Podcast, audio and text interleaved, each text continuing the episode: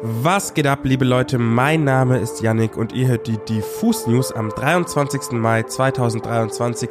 Heute mit Pia und meiner Wenigkeit. Heute sprechen wir über das neue Musikvideo von Bad Bunny. Es geht um Beyoncé und Kendrick Lamar und wir haben ein Mini-Interview mit dem österreichischen Exportschlager Mavi Phoenix für euch am Start.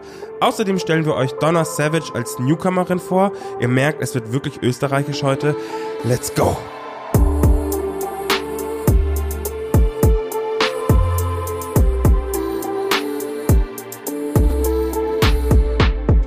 Der Freitag und das Wochenende vergehen ja immer viel zu schnell, sodass wir gar nicht alle Releases innerhalb dieser kurzen Zeit abbilden können.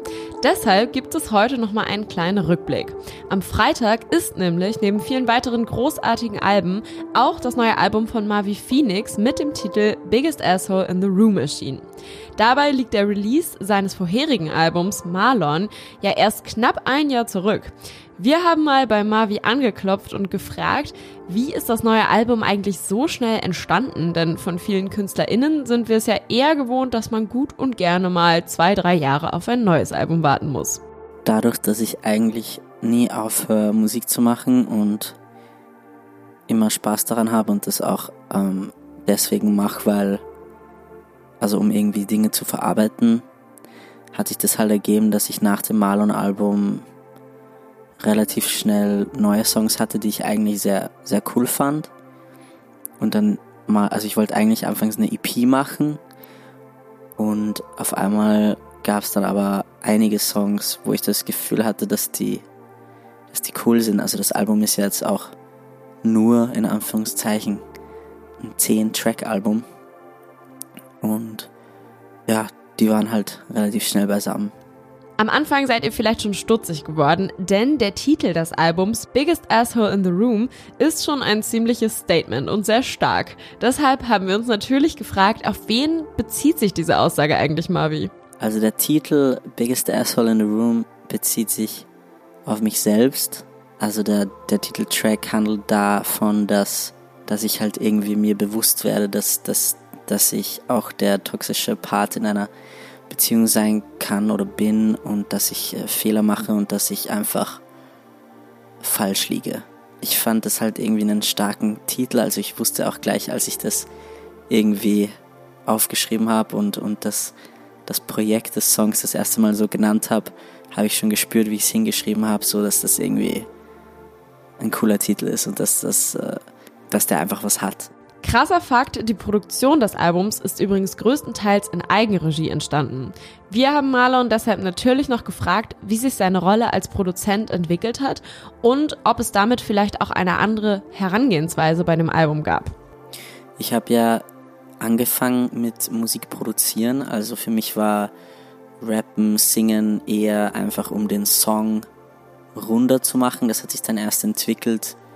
Ähm, dass, dass ich das mehr forciert habe und, und irgendwie da auch meine, meine Stimme irgendwie gefunden habe. Aber wie gesagt, mit der Produktion habe ich eigentlich begonnen und habe eben meine erste EP alles äh, selber gemacht und habe auch in meinen anderen Projekten mitproduziert. Beim Marlon-Album dann wieder mehr, zum Beispiel Grass and the Sun ist da wahrscheinlich der nennenswerteste Track, den ich da ganz allein produziert habe und das hat mir dann auch wieder ein bisschen Selbstbewusstsein gegeben, um irgendwie zu sagen, okay, beim nächsten Projekt möchte ich irgendwie mehrere Sachen alleine produzieren, einfach um irgendwie zu gucken, was geht und auch um mir selbst irgendwie diese Aufgabe zu stellen, um als Produzent auch zu wachsen und da auch Erfahrung zu sammeln und hat auf jeden Fall sehr, sehr Spaß gemacht, aber man darf auch nicht vergessen, also ich finde, mit anderen Menschen zusammenarbeiten ist eigentlich,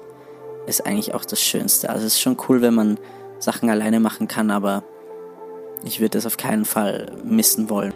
Wie sich Marvi als Produzent, aber natürlich auch als Sänger und Songwriter geschlagen hat, davon könnt ihr euch jetzt mal auf insgesamt zehn Anspielstationen des Albums selbst ein Bild machen. Bad Bunny hat ein neues brutales Video zu seiner jüngsten Single Where She Goes veröffentlicht. Der Jersey Club angestrichene Song kommt mit einer Bildgewalt daher, die sich wirklich nur sehr schwer in Worte fassen lässt. Das ganze Video spielt in der kalifornischen Wüste und um meinen guten Kollegen Micha zu zitieren, es sieht so aus, als hätten die da einfach ein paar Millionen in der Wüste verbrannt. Wild reitende Pferde, Hühner im Strobolicht und ein lauernder Skorpion, nur um ein paar animalische Bilder zu beschreiben. Aber damit kratzen wir noch nicht mal an der Oberfläche. Abgesehen von den Tieren sind nämlich auch jede Menge Star-Cameos zu begutachten und die will ich natürlich nicht unerwähnt lassen. Im Verlauf des Videos macht nämlich Bad Bunny den Wüsten-Kickdown zu einer Wüstenparty mit ganz vielen wunderschönen Menschen irgendwo im kalifornischen Nirgendwo. Ein paar davon dürfte man auch kennen, wenn man sich ein bisschen in der Welt der Reichen und Schönen auskennt. Ich zähle einfach mal auf. Lil Uzi Vert, der Musiker und Schauspieler Dominic Fike, die brasilianische Fußballlegende Ronaldinho, aber wenn man ganz genau hinschaut, Frame für Frame, dann findet man noch einen ganz besonderen, sehr kurzen Auftritt von einer wirklich sehr, sehr seltenen Person. Und mit selten meine ich, dass sie selten vor der Kamera steht. Und zwar von Frank Ocean. Ich will euch aber nicht verraten, wo er zu sehen ist, sondern wir machen da jetzt einfach ein kleines Spiel draus. Ihr werdet euch das Video selbst anschauen und ich werde ihn euch frecherweise einfach suchen lassen. Zur Not googelt ihr halt, wenn es euch wirklich interessiert, aber ich finde, das ist eine gute Gelegenheit, sich einfach das Video sehr aufmerksam anzuschauen. Und ich verspreche euch, das lohnt sich. Knapp zehn Monate liegt der Release von Renaissance, Beyoncés letztem Album, jetzt zurück. Darauf widmete sie sich dem Sound der großen Klassiker aus Detroit und Chicago und bewies einen engen Bezug zum amerikanischen Hauserbe. Mit diesem Album tourt sie gerade durch die Welt. Und wie es bei Konzerten oft der Fall ist, manchmal empuppt sich ein Song live plötzlich zu einem ganz neuen Fanliebling. In diesem Fall geht es um den Albumtrack America Has a Problem. Der Song wird seit dem Start ihrer Renaissance-Welttournee am 10. Mai in Stockholm nämlich vor allem wegen der krassen Choreografie gefeiert. Mit dem Tanz löste Queen Bee einen kleinen TikTok-Trend aus, der entsprechend auch den Song America Has a Problem zu größerer Popularität verhalf. Die Tour geht übrigens noch bis September und schon in wenigen Wochen wird Beyoncé auch in Deutschland Halt machen.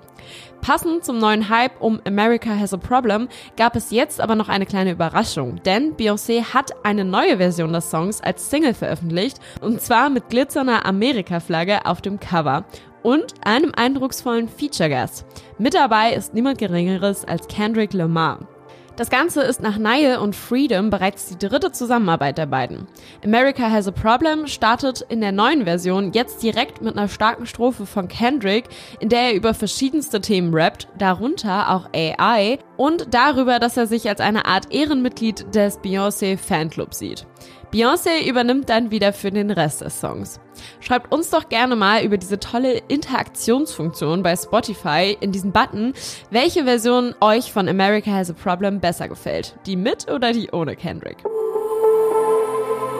An alle meine Rap-Heads da draußen, ich habe eine neue Entdeckung für euch, und zwar die Newcomerin Donna Savage. Manche dürften sie vielleicht sogar schon gehört haben, denn Donna Savage ist auf dem Album von Ellie Preis zu hören. Donna Savage kommt aus Österreich und nimmt absolut kein Blatt vor den Mund. Ihr Sound geht ziemlich nach vorne und ihre Attitude gibt ihrer Musik den gewissen Biss, würde ich mal behaupten. Vergangenen Freitag erschien ihr erstes richtiges Projekt, nämlich die Parole Donna EP, auf der übrigens auch die Frankfurterin OG Lou zu hören ist. Da auch schon mal eine kleine Empfehlung. Checkt auch OG Lou aus, die ist auch mega krass.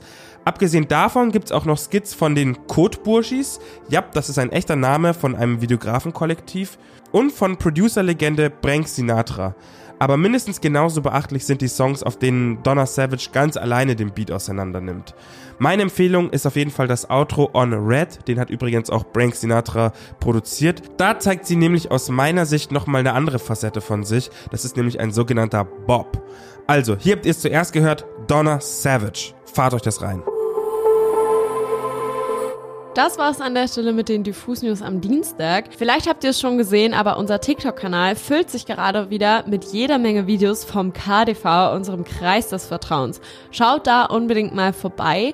Außerdem ist am Sonntag unsere aktuelle Folge Draw Your Cover und zwar mit Li Ning online gegangen. Der hat nämlich auf Leinwand einfach mal sein Albumcover von Utopia gemalt. Schaut da mal vorbei. Ansonsten wünschen wir euch an der Stelle noch einen zauberhaften Dienstag. Janik dir einen schönen restlichen Geburtstag. Und dann hören wir uns am Freitag wieder. Bussi, Bussi, passt auf euch auf.